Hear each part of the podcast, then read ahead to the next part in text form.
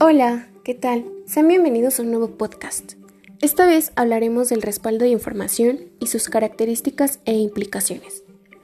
Supongamos que toda tu información personal la tienes guardada en la computadora y cuando deseas abrirla, ¡pum!, todo se ha perdido. La razón, obvio, un desperfecto en los dispositivos de almacenamiento o tal vez la interrupción del suministro eléctrico o quizá el robo del dispositivo o, por qué no, una infección de código malicioso. Muchos somos incrédulos ante la posibilidad de que esto nos ocurra, pero un 77% de las personas ha perdido información por no realizar respaldos según una encuesta realizada por ESET. Para evitar esto ocupamos un respaldo de información importante. Pero, ¿qué es un respaldo?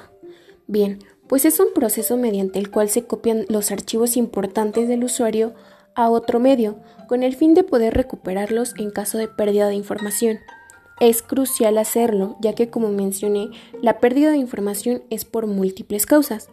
Uno de los más comunes son los códigos maliciosos, que contribuyen a la pérdida de información, ya que están diseñados por cibercriminales para obtener rédito económico, ransomware.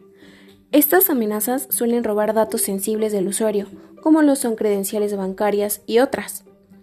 Asimismo, algunas dañan la información eliminando determinados tipos de archivo, o en otros casos, los cifran con contraseñas como forma de extorsionar al usuario para pedirle dinero a cambio. Considerando que no toda la información posee el mismo valor, tú decides qué respaldar, aunque apuesto que no sabes bien por dónde iniciar, ¿no? Bien, imagina esto. No tienes respaldo y por ello pierdes fotografías de tus vacaciones y la tesis en la que estabas trabajando un año. Ambos serán importantes y difíciles de recuperar. Para evitarlo, se deben respaldar archivos que no quieres perder o que sabes que serán difíciles de recuperar. Por ejemplo, documentos que tú mismo elaboraste, como tesis, ensayos, investigaciones, planillas y presentaciones.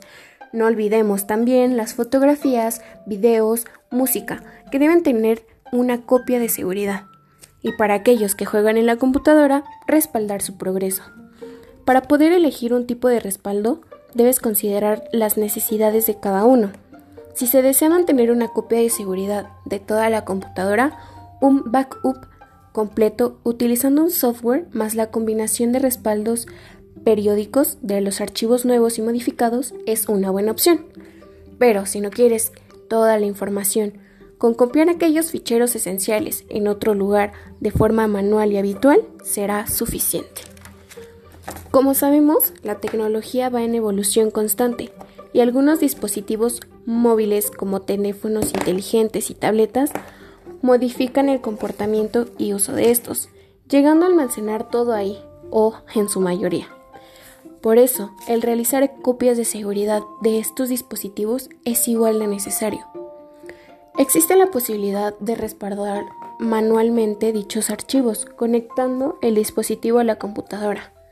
También se pueden utilizar servicios de almacenamiento en la nube como iCloud en iPhone y una cuenta de Google en el caso de Android. Y bien, ahora que sabes lo que pasa cuando no realizas tu respaldo, ¿lo harás? Esa es tu decisión. Bien, pues este ha sido otro podcast. Espero que les sea de ayuda. Y sin más por decir, me despido, deseando un excelente día. Hasta la próxima.